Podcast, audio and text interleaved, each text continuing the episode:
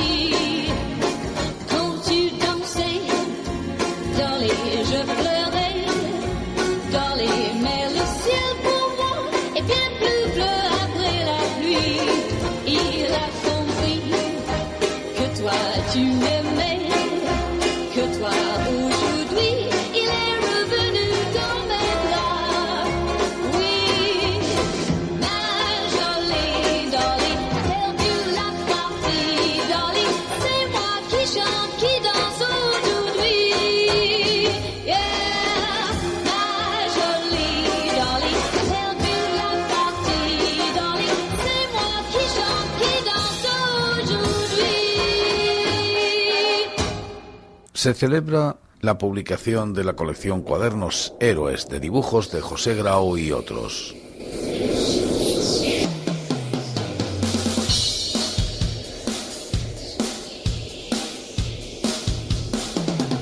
En 1964, en la colección Cuadernos Héroes, publica los números 1, 5, 9, 13, 17 y 21 de la serie La Patrulla de la Muerte Comparte la colección con las series Los Justicieros, Brigada Especial y Máscara Gris.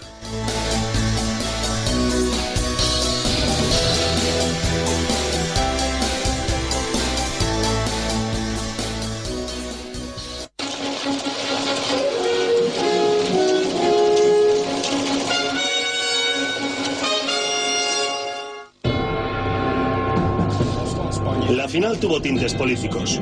Se temió que Franco prohibiese jugar a España contra la URSS. Se celebra en España la fase final de la Eurocopa de fútbol. España vistió de azul y la Unión Soviética de rojo y el partido se disputó. Pero esa final será recordada por un gol, el de Marcelino. Pereda había adelantado a España, pero Rusia había empatado. Faltaban pocos minutos. La imagen que ha ofrecido el nodo de aquel momento es esta. Pase del 7, Diamancio y gol de Marcelino. Pero, ¿fue realmente así? Y entonces veía, recoge la pelota Mancio, centra y gol, gol, gol. Bueno, y yo decía, pues e, ese era yo. Recientemente, una toma inédita de la televisión soviética demuestra la realidad. No es el 7 de Amancio, sino el 8. El pase fue suyo, de Pereda. Pero ¿por qué pasó esto? Antonio García fue el encargado de montar aquellas imágenes. El famoso gol de Marcelino fue a pase de Pereda. Lo que pasa es que la jugada que puso el nodo no era, no era así, porque no la cogió el operador, la cogió casi por los pelos. Entonces, para ligar un plano con otro, cogimos un plano que era de, Amancio. Marcelino y Pereda, los protagonistas de aquel mítico gol, han vuelto a rememorar aquella final. El caramelo que te mandé a ti, que tú lo hiciste bueno luego, porque fue un centro. ¿Pero te acuerdas que, que, que, Franco preguntó que quién había metido los goles? Y salimos tú y allí como dos pimpollitos. Tampoco ¿No te acuerdas? Por cierto, que eso fue lo curioso, que se le estuvo dando el centro que remató Marcelino a Amancio y realmente fue Pereda. Pero en fin, esas son las cosas de antiguo. También aquel famoso gol de Zarra. Resulta que no fue de cabeza, que fue de pie. Es decir, con el pie. Pero esas son las cosas curiosas de siempre, las cosas que pasan. Pero en 1964 también ocurrió esto, que se jugó la liga y la ganó en ese año el Real Madrid.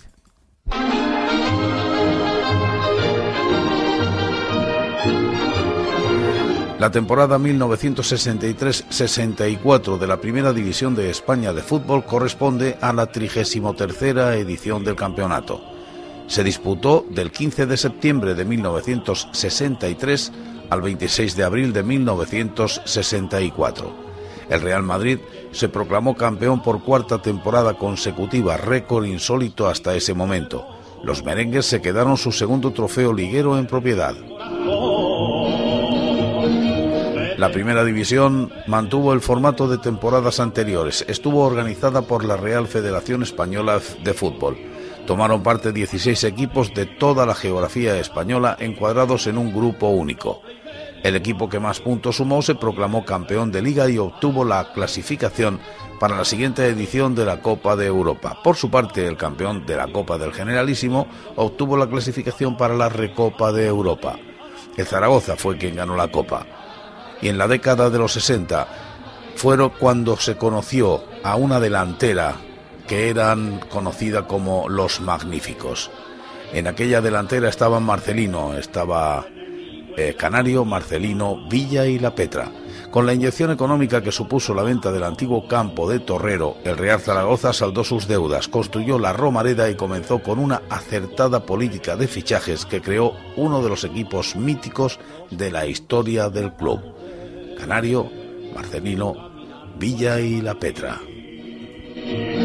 Las mocitas madrileñas, las mocitas madrileñas, van alegres y risueñas porque vuelve su Madrid.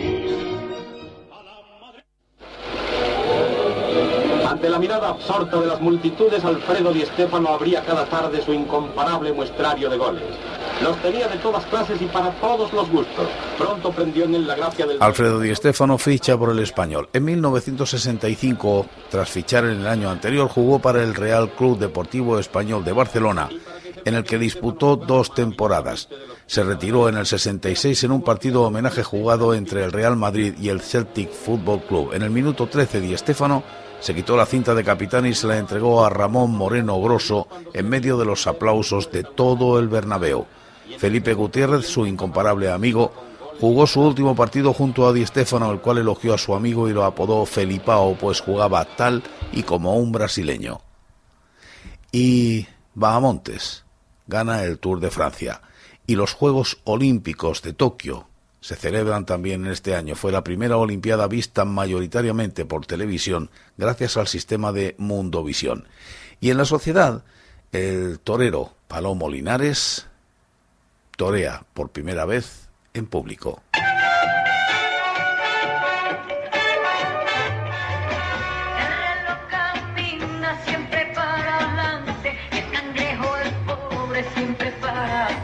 Palomo Linares es el nombre artístico de Sebastián Palomo Martínez, matador de toros, pintor, actor de cine y criador de reses bravas español.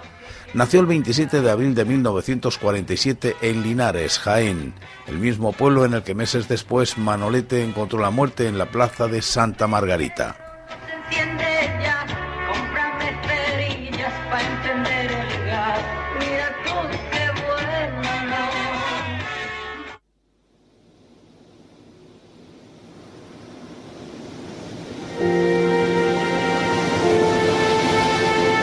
Las Cortes aprueban la ley de asociaciones políticas. La ley de asociaciones políticas permitía la creación de grupos políticos, aunque sin el carácter legal de partidos políticos. Además, debían aceptar los principios del movimiento y las leyes fundamentales. Solo se inscribieron siete asociaciones. También se celebran las justas poéticas de la paz bajo la presidencia de Carmencita Martínez Bordiú. Han llegado los 25 años de paz.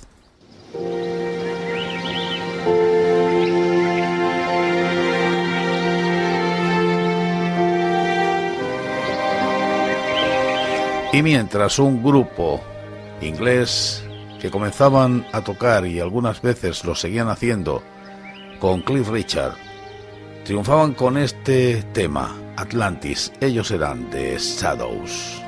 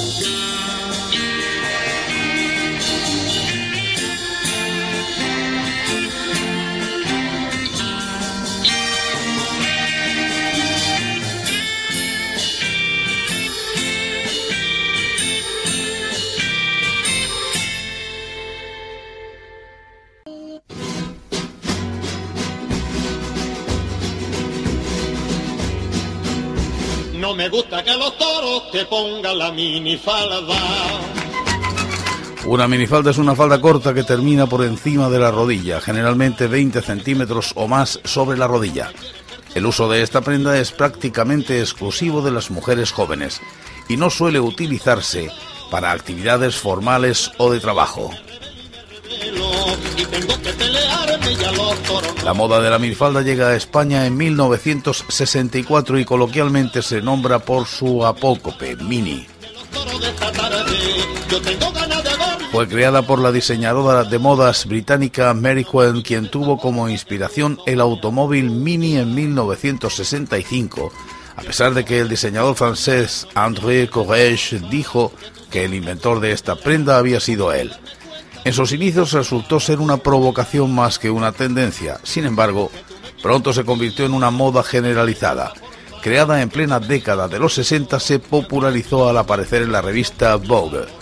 Su largo puede ser variable, pero siempre por encima de la rodilla. La verdadera minifalda debe dejar ver al menos la mitad del muslo. A mi novia le prohibió que vaya sola a la plaza. Y para terminar el agujero de la oreja de esta noche, un tema de Miguel Ríos. Oh, mi señor.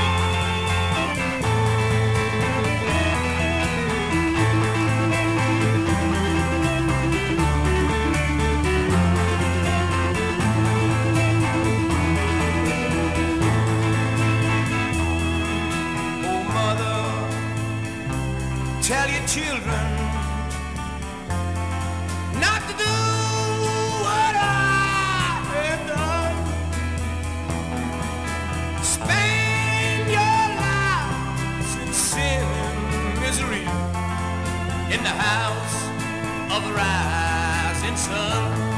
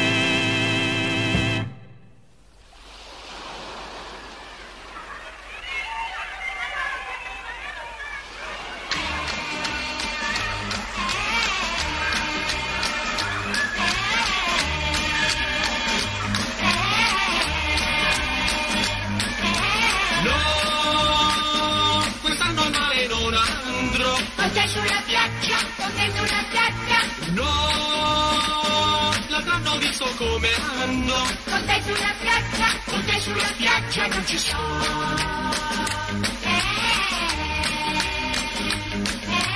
Se passeggi sotto il sole, poi tutta la spiaggia, poi tutta la spiaggia, si, si monta e se ne muore. poi tutta la spiaggia, Poi tutta la spiaggia guarda te.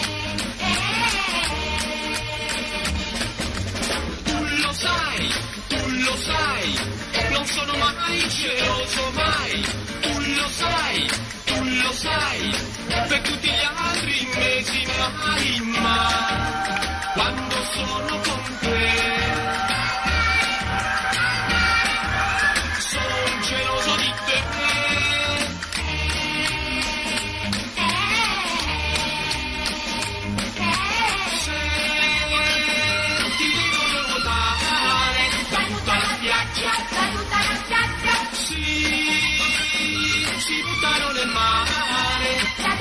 da tutta la verso te.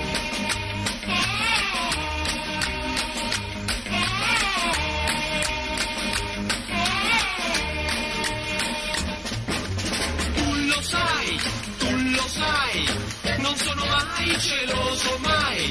Tu lo sai, tu lo sai, per tutti gli altri mesi mai, ma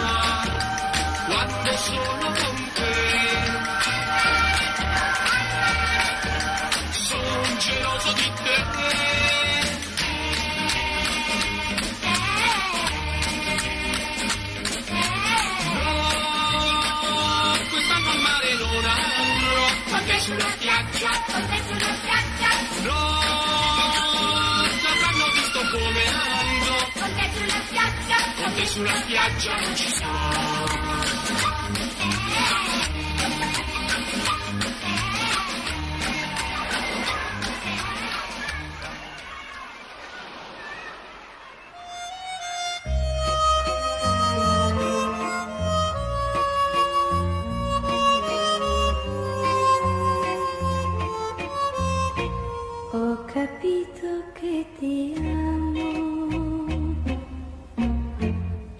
Quando ho visto che bastava un tuo ritardo per sentir svanire in me l'indifferenza, per temere che tu non venissi più. Ho capito che ti amo quando ho visto che bastava una tua frase per far sì che una serata come un'altra cominciasse per incanto a illuminarsi e pensare che poco tempo prima parlando con qualcuno mi ero messa a dire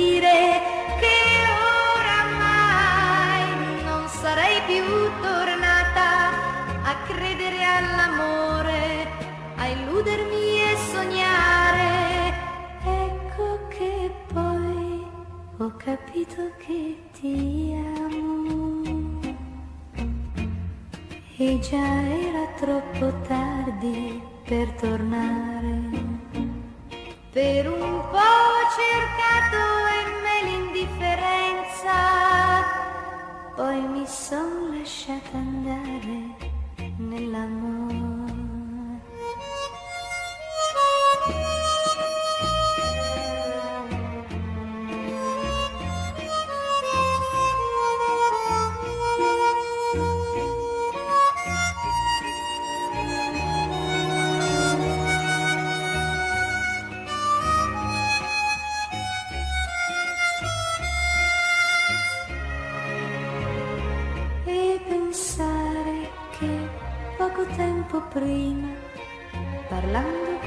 Qualcuno, mi ero messa a dire che oramai non sarei più tornata a credere all'amore, a illudermi e sognare.